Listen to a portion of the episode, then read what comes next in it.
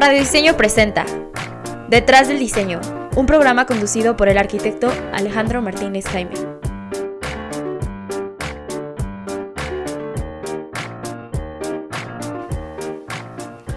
Hola, muy buenas tardes. Estamos en otro programa de Canal Diseño MX, ahora con un invitado especial que es eh, Iván W. Jiménez.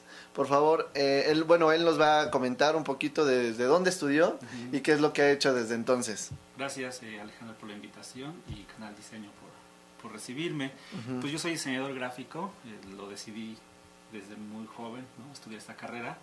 Eh, la verdad es que yo quería hacer, estudiar arquitectura porque era lo que conocía, pero ya una vez que hice un, esos estudios de vocación, pues resultó que apareció diseño gráfico y me pareció más divertido, ¿no? O- o más, más que divertido, más ad hoc a, lo que- a mis intereses. Ok. Entonces estudio en la UNAM, preparatoria, eh, la licenciatura en diseño gráfico.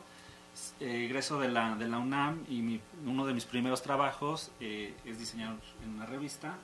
Me sentí bastante cómodo y me gustó. Mientras estabas estudiando, No, empezaste ya a saliendo. Ah, ya Digamos saliendo. que mientras estudiaba trabajé en otras cosas que no tienen ningún sentido recordar. ¿no? Son esos trabajos que uno no, no pone Ajá. jamás en su currículum, pero Claro. que sirven para empezar a, a involucrarse pues, en la economía familiar. ¿no? Por supuesto. Entonces... ¿Qué, eh, qué revista fue esta en la que empezaste? Fíjate que, que era una editorial que hacía una revista que se llamaba Sputnik, Ajá. que en ese momento era muy importante, una Claro. revista sobre tecnología. Sí. Hacían otra que se llamaba eh, Atomics, que todavía existe ya más en plataforma digital. Y habían hecho una sociedad y iban a sacar otros eh, títulos. Entonces hicieron unas, ent- una serie de entrevistas y yo me quedé para hacer un título que se llamaba WWW para vivir en Internet. Estoy hablando de finales de los noventas. O sea, Ujú. Imagínate una revista de 64 páginas donde todo el contenido eran, era, pues, páginas web. Y ya luego surgieron otras como CinexX, que era de cine, y PlayFan, que era solo para los usuarios o, o los gamers de, de PlayStation. Ok. Y ya de ahí pues, salto a, a TV Azteca eh, y me contratan inmediatamente porque una de las labores era diseñar la revista interna. Entonces, de algún modo como que empecé a especializarme en, en diseñar revistas. Ujú.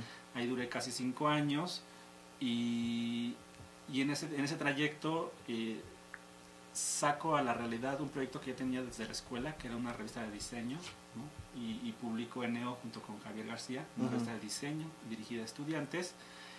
Y iba arrancando el proyecto, salió y en algún punto decidí independizarme y ya junto con, con María Romero pues fundamos Grupo Orma y desde entonces hemos hecho muchos proyectos, ¿no? Desde el 2005 que que empezamos a trabajar juntos. Y ahí sí ya me diversi- diversifico, ya no me especializo completamente en revistas, sino en tipo principalmente cultural, con pymes y con emprendedores. Creo que es un poco la línea que, que ha tomado Grupo Orma. Y bueno, en el camino con la idea de querer hacer que el, que el diseño eh, para las pymes y los emprendedores sea un negocio, pues me metí una especialidad en creatividad y estrategia publicitaria en la escuela de diseño de Limba. Eh, eh, todo lo que aprendí ahí pues me sirvió bastante, pero a la postre me di cuenta también que en ese menester del marketing todo va evolucionando y es una cosa que hay que estar estudiando pues, casi cada dos años. ¿no? Y actualizándose, ¿no?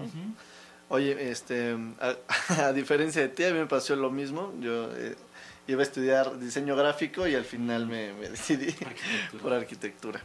Pero bueno, este, en cuanto a las revistas de NO, que dices que, que fue una, una este, iniciativa con unos, con unos compañeros tuyos, eh, ¿se basaron en alguna, alguna revista o tú la creaste y dices, es que esto no existe o- y tiene que existir? No, sí, en, sí, sí hay una base, pero a, a posterior.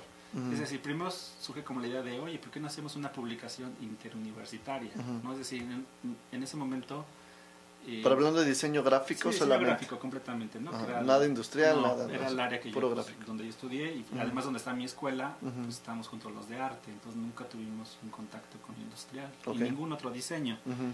Y era una revista interuniversitaria y al momento pues ya empezar a, a formar el proyecto, empieza la investigación que hay y había cinco revistas de diseño en ese entonces, ¿no? Este, Ujú. Valía la pena mencionarlas, que es Lúdica, de diseño, DX, a diseño y matiz, que sí he de reconocer que a mí me, me- me inspiró mucho y, y- y gran parte de la línea editorial y de diseño que, que- que imprimimos en NEO pues está inspirada en Matiz, Ujú. una revista muy- completamente experimental.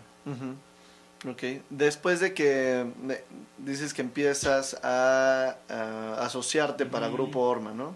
Eh, ¿qué- ¿Cuál es el trabajo que, que tú en, en Grupo Orma eh, representa y cómo fue ese, ese acercamiento para que tú llegaras Ujú. este, o a crear, ¿no? Grupo Orma. Sí, pues con, con la revista Neo empezamos a, a hacer un ciclo de conferencias anuales ¿no? Alrededor del diseño gráfico.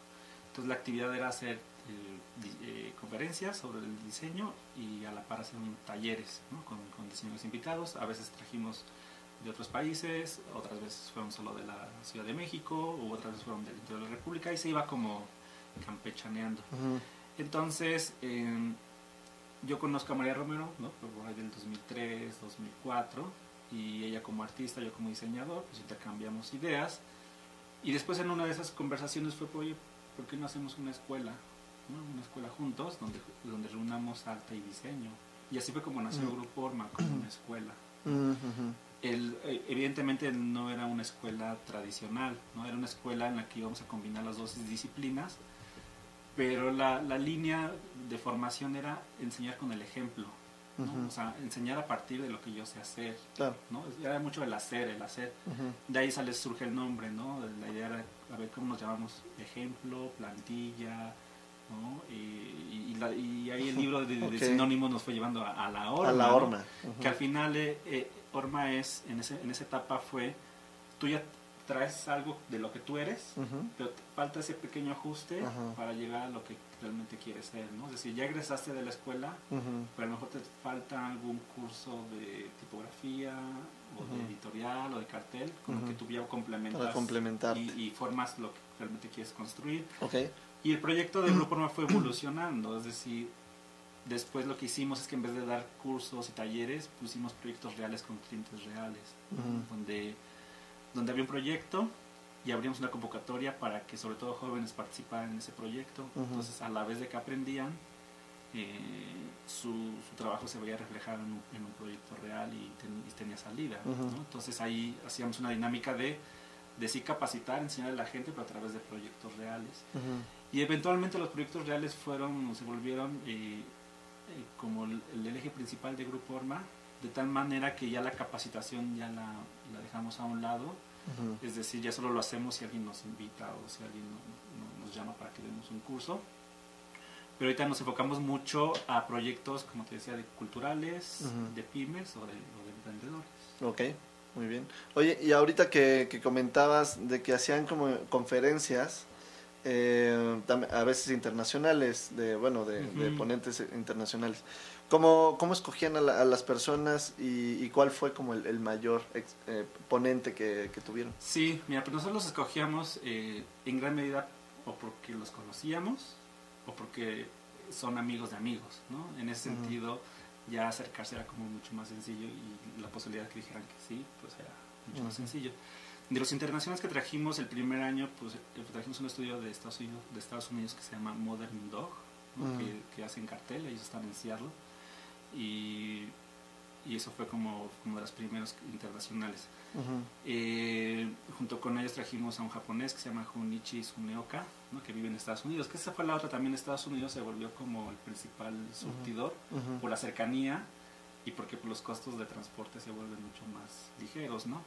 Trajimos eh, de los más recientes por el tema de la tipografía, que es, es un tema que en México ha bueno, ya explotó y ahorita hay mucho talento haciendo tipografía. Trajimos a Christian Schwartz, que es un tipógrafo de Estados Unidos. Él, entre otras cosas, por ejemplo, pues diseñó la tipografía para el periódico The Guardian, ¿no? Ah, ya. Su estudio. Sí. ¿no? Ha hecho muchas tipografías para revistas en Estados Unidos. Ok. Y trajimos a un español, Andrew Valius, ¿no? que él es tipógrafo catalán. Ujú. Y, y fue como, él, de hecho creo que él fue como de los, de los más recientes ¿no? Ujú. que, en- en- que trajimos de, de otro país. Y de la República, pues ha venido bastante Ujú. gente. ¿no? Y estas, estas conferencias, digo, este, ahorita, pues esto ya fue eh, eh, anteriormente. ¿no? No, no es tu, tu, tu rubro de trabajo Ahora, ahorita, pero sí. me gustaría que, que, no- que- nos explicaras cómo, cómo era el mecanismo de financiamiento para eso, o sea, también como, como para la gente, este, diseñadores gráficos también, este, que se metan a, a lo editorial. que, eh, que de repente cómo, cómo eh, pueden tener también o generar este, algún otro tipo de ingreso que no sea el estar eh, dentro de una revista o en una empresa, ¿no? Que obviamente están eh, este, todos los que los que están como freelance, pero pero pero también o sea que hay que conocer otro tipo de esquemas, ¿no? Claro. Si estas conferencias las cobraban Sí. por patrocinios y cómo cómo lo hacían. Mira, el, el- el esquema con el, el que es el tradicional, con el que funcionaba es organizamos un evento, eh, traemos invitados importantes, Ujú. trascendentales, y, y le, y le asignamos un costo para ser parte del evento, ¿no? En el caso de las conferencias, pues poder asistir y escuchar todas las conferencias. En el caso de taller, pues tener un espacio y aprender algo de, de- de los, de los invitados. ¿no? Ok. ujú. Pero en algún punto, por ejemplo, Andrew Valios lo que hicimos es que invitamos a la Universidad de Londres a ser parte de, esta visita. Ujú. Entonces lo que hizo la Universidad de Londres es que ellos pusieron, eh, y, bueno, fueron patrocinadores de la, de la visita de Andreu. Ellos eh, pagaron una parte de este viaje, Grupo Orma puso otra parte de este viaje, Andrew Valios hizo actividades exclusivas para la comunidad de la Universidad de Londres y luego tuvo sus actividades con nosotros en las que ya ahí pues, hubo un costo para su taller. Entonces, ahí la forma se va como adecuando un, po- un poco en, relación pues, a, al- a la- a toda la comunidad que tú vas construyendo. Pero principalmente es, eh, generamos una actividad, le ponemos un costo y la gente participa, Ok. se inscribe. Ujú, ¿no? ujú. Ok, muy bien. Y bueno, eh, ya que, que entras eh, en Grupo Orma, ¿no? O sea, Ujú. ¿qué proyectos han llevado este, ahí ahora ya con esta visión objetivo cultural y este y qué más? Pues mira, lo, lo que sucede ahí con Grupo Orma es que... eh, Artístico cultural, ¿no? Empezamos a hacer como muchos proyectos para artistas, ¿no? Por ejemplo, páginas web, diseñar el disco de una, canta, de una cantante, ¿no? O hicimos en algún momento la- las, las etiquetas de, de una marca de graffiti, Ujú. este, pero con nuestro ingreso al, al Abierto Mexicano de Diseño como, como socios consejeros, eso fue en el 2013, Ujú. se abre otro espectro también, ¿no? De decir, a ver, nosotros, Grupo Orma, en, en ese abierto presentamos la pieza Escribe Escribano, ¿no? Que fue una instalación de 35 letras gigantes. Y a partir de ahí vimos que ese proyecto, eh, ok, se presentó en el abierto, pero además esas letras podían tener una gira y que alguien podría patrocinar esa gira de esa actividad, ¿no? ¿Y cómo, cómo, a quién se le ocurre hacer eso? O sea, ¿de dónde nace? Pues a partir de la convocatoria del abierto, que fue, a ver, nosotros tenemos que organizar, como consejeros tenemos que organizar una actividad, el tema es oficios, hay que proponer algo. Entonces, Con los María y yo- escribanos. María y yo nos sentamos y dijimos, ya lo tenemos, un homenaje a los escribanos de Santo Domingo. Ujú. O sea, y, ya con eso, Se nos están extinguiendo, ¿no? Y como que fue, los escribanos, algunos escribanos, además los de la máquina de escribir, los otros trabajan con tipos móviles. ¿no? ¿no? Es decir, caracteres individuales, los mueven y construyen letras, pues vamos a hacer lo mismo, pero a nivel gigante. escala, Enorme, ¿no? ajá. Y así surgió el escribano y de ahí, y ahí vimos un área de una oportunidad de, de hacer cosas, ¿no? es decir, generar una idea propia, desarrollarla, invertir en un inicio, porque en el escribano pues nosotros pusimos la, la inversión. ¿no? Y ya después eh, ese proyecto irlo acomodando en Mm. ciertos sectores, ¿no? Entonces Escribe Escribano pues ha estado, ha tenido una vida posterior, eh, tanto en la iniciativa privada como en la pública. Te hablo de la feria, del Día Mundial del Libro en Bellas Artes, ¿no? O te hablo del, del que estuvo en la UNAM también, eh, no en un evento en particular, pero estuvo en la UNAM, o estuvo en la Feria de Durango, que la Feria de Durango es como si fuera la Feria de San Marcos, imagínate. y, y, y entonces la pieza se va, pero se va rentada, ¿no? Claro. decir, quieres tenerla, pues el costo... Esto cuesta. Esto cuesta. y así hemos, eso, ese es el giro que dio Grupo Forma, es decir, hacer los proyectos que nos gustan, desarrollarlos y luego ver la manera en que sea autogestionable. Ya. Y nunca tienen ese, ese miedo de que, por ejemplo, eh, ustedes van a poner toda la inversión y no solamente económica, sino también en tiempo, Tiempo. Y, y- y esfuerzo ¿no? Eh, personal dedicado a eso. Nu- nunca le- les ha sucedido que el proyecto no da eh, económicamente, que sea redituable a lo que ustedes habían pla- pensado, planeado. Aquí, aquí un poquito la ventaja es tener varios proyectos a la vez, de tal manera que se van escalonando. Es decir, eh, por ejemplo, a lo mejor Escribe Escribano tardó en dar un poco, pero a la par estábamos haciendo proyectos pues, para clientes, ¿no? Lo que sí ha pasado es que tarda mucho como en, o, o tarda algún tiempo en como en retornar Ujú. esa inversión tanto económica como de tiempo. A la fecha no ha habido como un proyecto que, que no nos dé nada, o sea, sí nos ha dado, o hablo tanto de financieramente como de personalmente y, y con amistades y construir relaciones. Pero lo que sí, sí, sí ha pasado Ujú. incluso, pues, como por ejemplo con la revista Neo, que, que es, es el mismo caso, Ujú. eh, pues decir, pues hasta aquí ya dio, ya terminó su Empieza a ciclo. tener Ah, bajas. empieza a tener bajas, Ajá. tenemos un ciclo, ya la realidad nos está diciendo otra cosa, que ya no, pues ya vamos a, a darlo por terminado y empezamos una cosa nueva, ¿no? Este, en ese sentido, siempre hemos estado como haciendo proyectos nuevos, nuevos, nuevos. Oye, este, ahorita que, que también platicabas de que querían hacer como, como una escuela, ¿no? Este, también bus, busca si tienes, tienes algún sentido de, de, um, de una currícula o también una visión, o sea, de, de una escuela de diseño, de, de- hablando de Bauhaus en algún momento, de que, que rompes un esquema completamente de diseño y propones otro.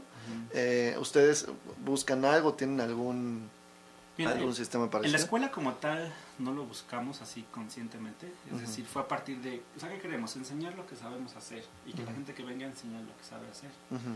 Donde yo creo que sí se han impregnado eso es en nuestros proyectos, porque al, al María ser artista visual y yo ser diseñador gráfico, nuestros proyectos tienen cierta carga o una carga estética eh, pues muy, muy, valga la redundancia, muy cargada, ¿no? muy fuerte, muy, presente sería la palabra. Es decir, yo empiezo los proyectos a, a nivel vis- visual, o sea, los generamos María y yo a nivel conceptual, su visión como artista, yo como diseñador, y después yo empiezo a trabajarlo visualmente, ella lo ve y aporta. Entonces creo que eso, más que romper, sí, ha- sí nos ha dado un sello, ¿no? Es decir, si, si tú ves los proyectos de Grupo Forma, me voy a atrever a usar la expresión bonito, son proyectos muy bonitos. Eh, y a nivel de diseño, desde mi lado busco que sean funcionales, que sean legibles, que los presupuestos no se vuelen. ¿no? los materiales, etcétera.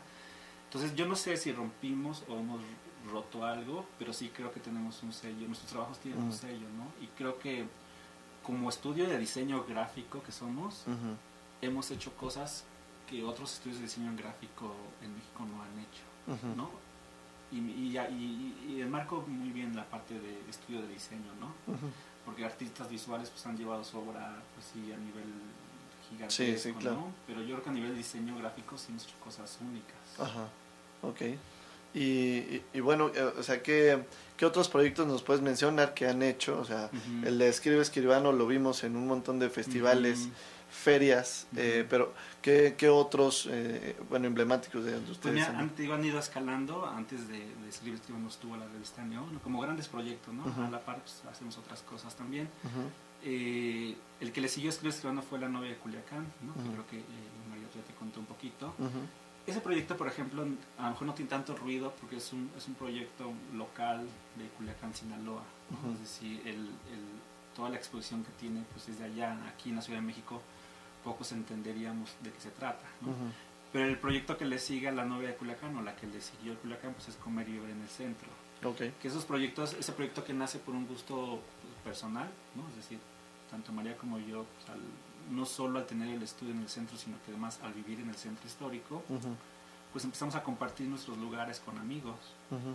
Y de pronto eso se convirtió como que la gente en Facebook nos preguntaba, pero gente desconocida, ¿no? Así como de, oye, ¿dónde puedo comer? O recomiéndame una cantina. ujú. Ya eran como una guía. Entonces así como, no, pues ya les voy a hacer una guía, porque si no me la voy a pasar respondiendo aquí en, en- en Facebook. Ajá, Y también yo hacía muchos tours con amigos de cantinas, ¿no? Pero Ajá. de amigos, así de nos Sí, vemos sí. al día. Nada de- nada hora, empresarial, nada Y este, nos ajá. vamos, ¿no? ujú, Y entonces así de, ¿por qué no hacemos una guía? ¿no? Es decir, ¿por qué no hacemos algo?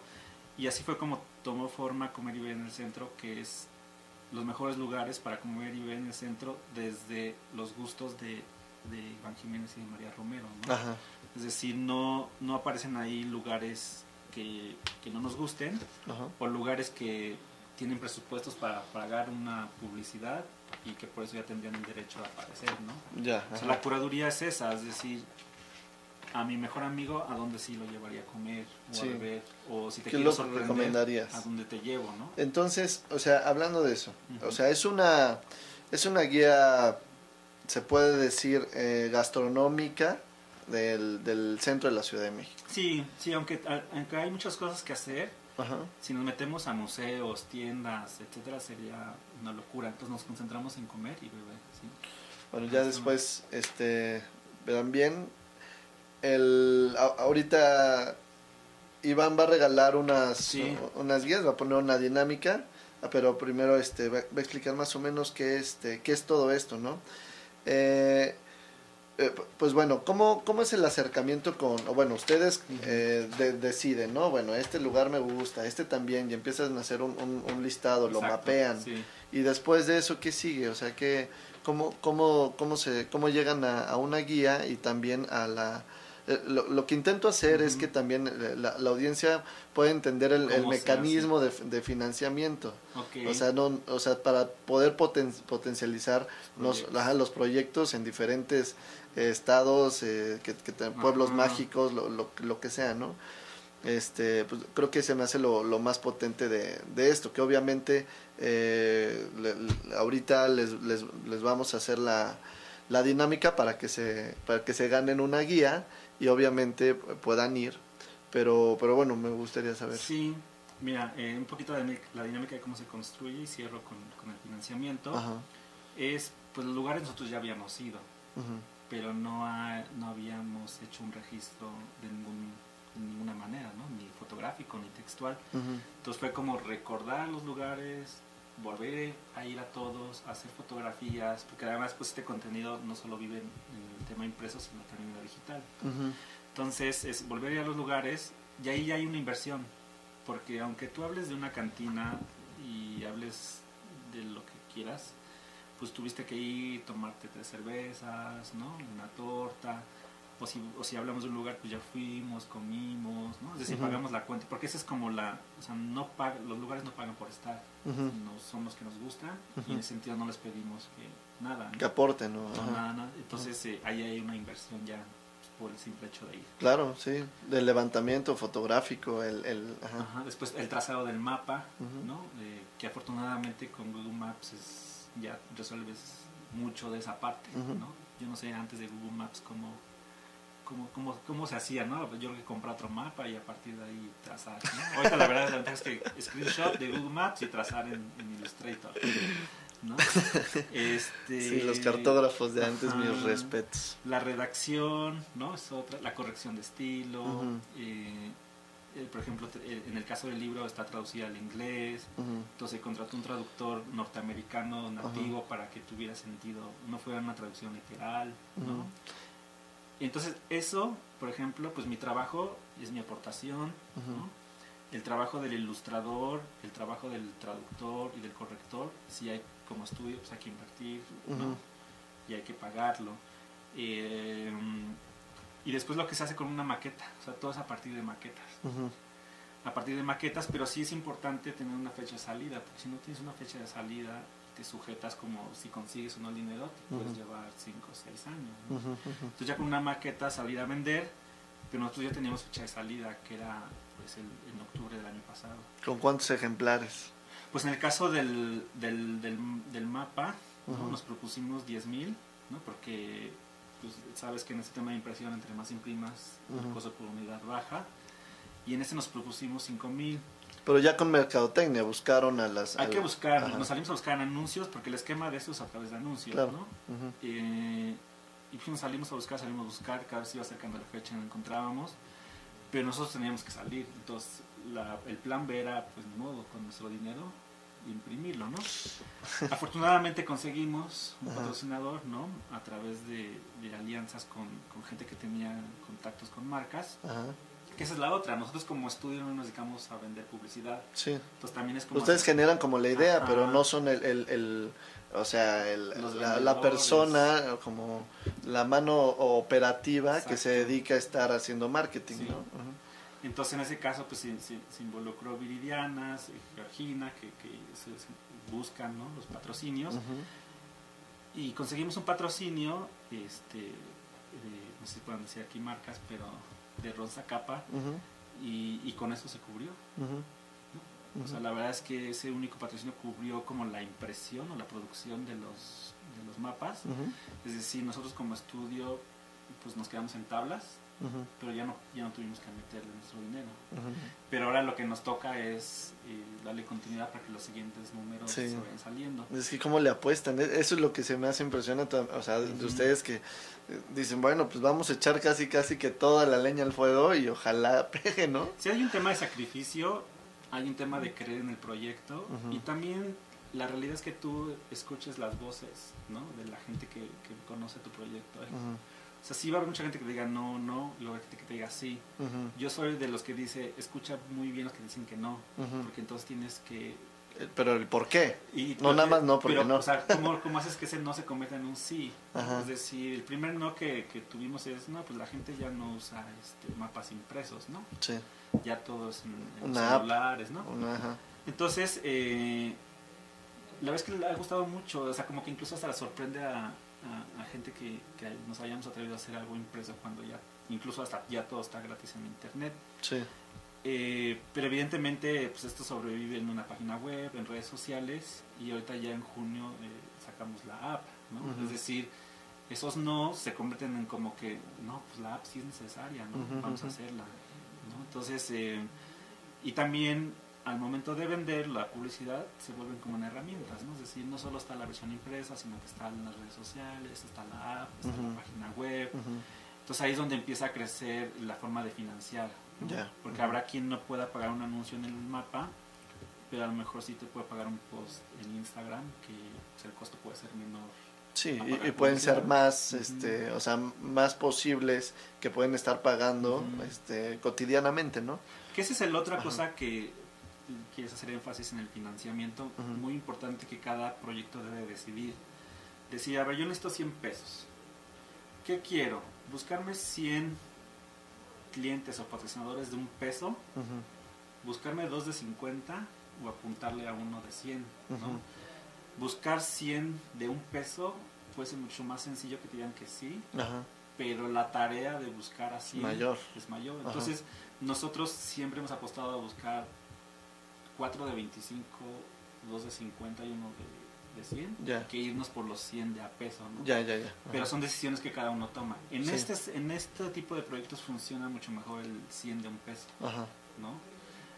Pero nosotros decidimos irnos por la más difícil. ok, ya. Entonces, pero son, pero son decisiones que, Sí. que cada uno va a tomar. Claro. Oye, el, el tamaño, ¿tú lo decidiste? O sea, tenía que ser de bolsillo, supongo. Pues en el caso de los formatos impresos, pues está mucho sujeto a los estándares. y los mismos proyectos te van diciendo qué hacer, ¿no? Es decir, hacer una guía turística, una guía de ciudad, pues tiene que ser pequeña. Que de hecho ese fue como uno de los, de los eh, impas, ¿no? O uno de las cosas de qué hacemos con esto. O sea, porque esto sí es pequeño doblado, Ujú. pero de una vez que lo extiendes es muy, es muy grande. ¿no? Ajá, Entonces esto fue una decisión entre que de allá para acá o de acá para allá. Al final se quedó en esto porque en costos pues es- producción es muy económico, ¿no? Ya si nos metemos a encuadernarlo, engraparlo o algún otro tipo de acabado, se, sí, se encarece se muchísimo. encarece. Y este, y este proyecto, este, en este en particular, sí requeriría el costo mínimo. Ajá. Y en el tema del libro, que ya viene bilingüe y viene encuadernado y cosido, también los- esto este, costó, pero ya imprimió, imprimimos menos que este, ¿no? Este imprimimos este, 3.000 ejemplares, Ujú. a, a que este que imprimimos este, 10.000. 10.000, ajá. Ujú. Pero, pero de todos modos, estos se regalan y estos se venden. Estos se regalan, pero ya como en eventos muy especiales, Ajá. y un porcentaje, un 20% si se vende en el centro histórico. Porque justo cuando tú regalas, se agota. Y no das como oportunidad a que otras personas puedan tener acceso y personas que es turismo que es principalmente el usuario de, este proyecto ¿no? entonces si nosotros regalamos un evento pues todos los de la Ciudad de México se lo, lo, lo absorben pero de pronto los turistas que vienen de fuera no tienen acceso a este a este documento que, que, pues les es valioso entonces una manera de controlar eso pues a través de las tiendas ¿no? Claro. Oye, y ya, eh, o sea, tú como diseñador gráfico, te metes en todo, o sea, en el diseño editorial, en qué tamaño debe de ir la publicidad en el, en el folleto y también en, en, en la imagen eh, de, ilustración, o sea, como el tipo de, de personajes que se están poniendo hasta eso. Lo que sucede es que a mí, a mí me gusta mucho la edición, ¿no? De hecho, la revista de Neo no solo yo la diseñé, sino que la edité. Entonces, en ese sentido, yo por mi gusto y mi formación, sí me involucro prácticamente en todo. Eh, es decir, cuando, por ejemplo, el caso de ese número que queríamos que fuera ilustrada, es una decisión que yo tomé. ¿no? ¿Quién va a ilustrar? ¿no? ¿Qué estilo? Pues sí tiene que ver con, primero con una parte de, que la parte técnica sea sencilla, ¿no? Es decir, em, que sean vectores eh, para que se puedan ilustrar de manera más rápida, pero también el que sean vectores que se pueda escalar, que si un día queremos hacer una lona, los personajes se puedan escalar y se puedan imprimir. A que si la imagen se resuelve en Photoshop y ya queremos escalar, perdemos calidad. ¿no? Ese tipo de decisiones yo las tengo muy claras desde el principio. Sí, porque sabes que puedes cambiar de formato en cualquier momento y pues ya tienes que hacer todo el trabajo de nuevo. Entonces ya busco el ilustrador que me trabaje en vectores, que me trabaje planos y ya se hace la, la, invitación para, que, para que lo haga. Eh, pero por ejemplo en el caso de los textos hay un corrector de estilo que lee y sugiere, pero ahí yo ahorita, por ejemplo, considero que este tipo de proyectos lo deben escribir especialistas. Pero al esto hacer una guía con mis lugares favoritos, creo que adquiere completa validez de que yo lo escriba, ¿no? En otro caso tendría que ser alguien que escriba, que se dedique a escribir sobre comida, sobre gastronomía. Claro. Pero creo, creo, que en este caso sí tenía sentido que, que yo personalmente fuera el que, el que lo escribiera. Por ejemplo, en el caso de Neo yo no lo escribía completamente la revista, ¿no? Sí había un, sí había un Especialistas, de colaboradores. De hecho, cada número se coeditaba, es decir, yo invitaba a un especialista en el tema para que juntos armáramos el, el, índice. Entonces sí me involucro, pero también tengo muy claro que Zapatero a sus zapatos, ¿no? claro. En el caso de Neo, el número de graffiti, pues yo invité a un grafitero para que juntos, o sea, si él proponía el contenido, pues claro. y yo como ya tenía la visión de hacia dónde iba la revista, decía este sí, este no, ¿no? Sí.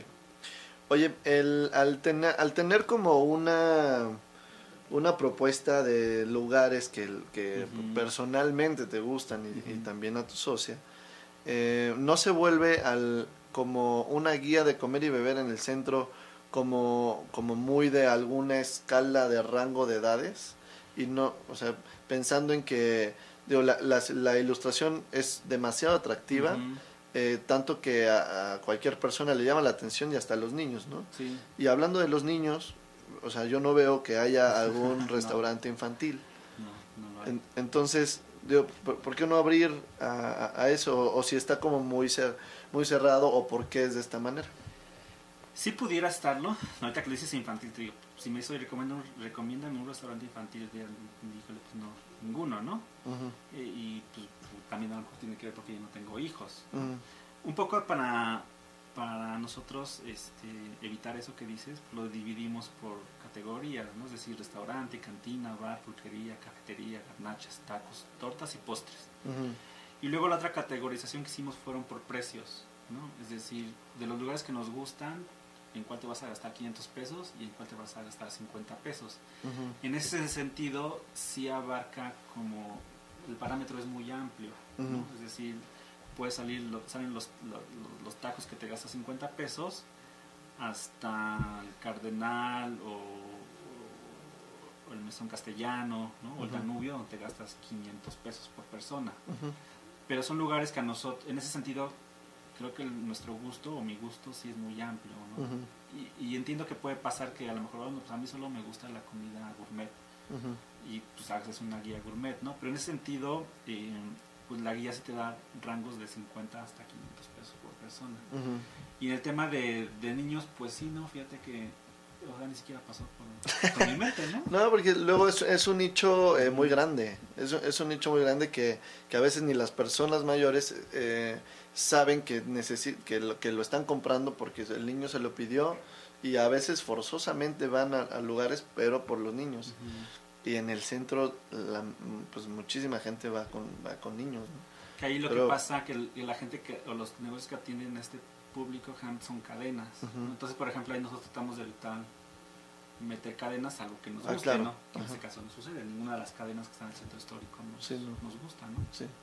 Si acaso el Salón Corona. pues, Que, que sí, ahora ya puedes decir que es cadena porque tiene sucursales. ¿Cuántos, cuántos ya tiene ahí? Pues en el centro sí tiene unos seis eh, y ya ha tenido, pues creo que con Reforma tenía uno y, creo que en la- de hecho en la zona rosa hay otro, pero que en origen pues no, no lo fue así, ¿no? Sí. Bueno, supongo que todos, eh, cosas como, como Sambors no, en origen no fueron cadenas, pero ahora lo son, ¿no? Sí. Entonces pues a nosotros el, el Corona nos tocó cuando estaba el de Bolívar nada más. ¿no? Entonces en ese sentido, de hecho a mí cuando me preguntan del Corona yo les digo ve al de Bolívar, no, no recomiendo los otros porque no, ni siquiera me gustan, ¿no? El de Bolívar es el original. Es el y original ¿no? y ya, hay que ir a ese. Sí. Igual que el Samos, ¿no? Hay que ir a los azulejos y Que ya. se que pues, sí tienes que ir porque es un edificio del siglo tal y los murales, o sea, sí es una visita obligatoria, ¿no? Sí, claro. A los azulejos. Oye, y, y- y bueno, también hablando como eh, un tema de globalización, que en realidad es lo que, lo que funciona, lo que está pasando en, en, en el centro histórico, eh, hablando específicamente de, de la Avenida Madero, ¿no? Que se, que, se ha vuelto un, un, un eje transitorio turístico, pero también lleno de cadenas eh, transnacionales y tiendas transnacionales. ¿Qué opinas de esto que está, este, pues que ha sucedido de 10 años para acá? Eh, y, y, y qué pasa también con los, con los buenos restaurantes eh, que existían en- ahí, que se, que se quitaron por las, por las Ujú. cadenas y que puede que, que empiece a, a seguir sucediendo Ujú. con los que existen ahorita. Pues también la, la, la que le llaman la, la gentrificación, ¿no? Sí. También. Mira, yo- tengo viviendo en el centro histórico 14 años. Entonces yo, yo te, te puedo hablar que cuando yo llegué en el centro y los primeros 3, 4 años, si a las 10 de la noche, 10 de la noche yo quería cenar algo, no había más que tacos. O sea, tú quieres cenar, o sea, en esa eh, temporada, esa época, y si yo quería cenar algo, tenía que salir a la Roma y te quieres hacer una pasta, ¿no? Una pizza. Tenía que salirme a la Roma o a la Condesa. Ajá. Porque el centro histórico solo ofrecía pues, los tacos que sí cerraban a las 2, 3 de la mañana. Sí. ¿no? Eso fue, fue cambiando conforme el gobierno de la Ciudad de México fue invirtiendo en el centro histórico. ¿no? Es decir, esa visión... Bueno, me que ni tanto el gobierno, ¿eh? también Bueno. fue iniciativa privada. Es decir, con esa visión que tuvo, me parece que fue Andrés Manuel López Obrador, de Ajá. involucrar eh, en ese entonces a. Fox, ni a Slim, ¿no? Slim. ¿no? Que creo que fue el más grande inversor en el centro histórico. Pues cambió, ¿no? Y de pronto ya podías encontrar en lugar de pizzas, ya podías encontrar en lugar de pasta. O sea, por ejemplo, si yo quería comer un corte de carne, tenía que irme a la. Condesa. Ni siquiera a la Roma, ¿eh? Tenía que irme a la Condesa, forzosamente. Entonces tú sí, tú sí aplaudes este cambio. Sí, Ajá. pero también por otro lado, eh, sí porque ha- le ha dado vida al centro histórico. ¿no? Es decir, al, el centro histórico a las 9 de la noche se moría. Y además de que se moría era peligroso. O sea, sí porque le ha dado vida, sí porque ha, ha generado una economía en el centro histórico, pero por otro lado empieza un sentimiento como de, ah, porque resulta que donde estaba una cantina, el Dos Naciones, que llevaba más de 70 años, al dueño del local le convino más vendérselo a una cadena porque le iba a generar más dinero, entonces Dos Naciones cerró. ¿no? un lugar de más de, de 50 años, porque entró una cadena nueva. Claro. O el caso más sonado que fue recientemente, el Café Trevi, si lo conoces, Sí. está ahí en Alameda. Pues ese edificio lo compró una empresa internacional para poner coworkings. Y se iban a quitar el...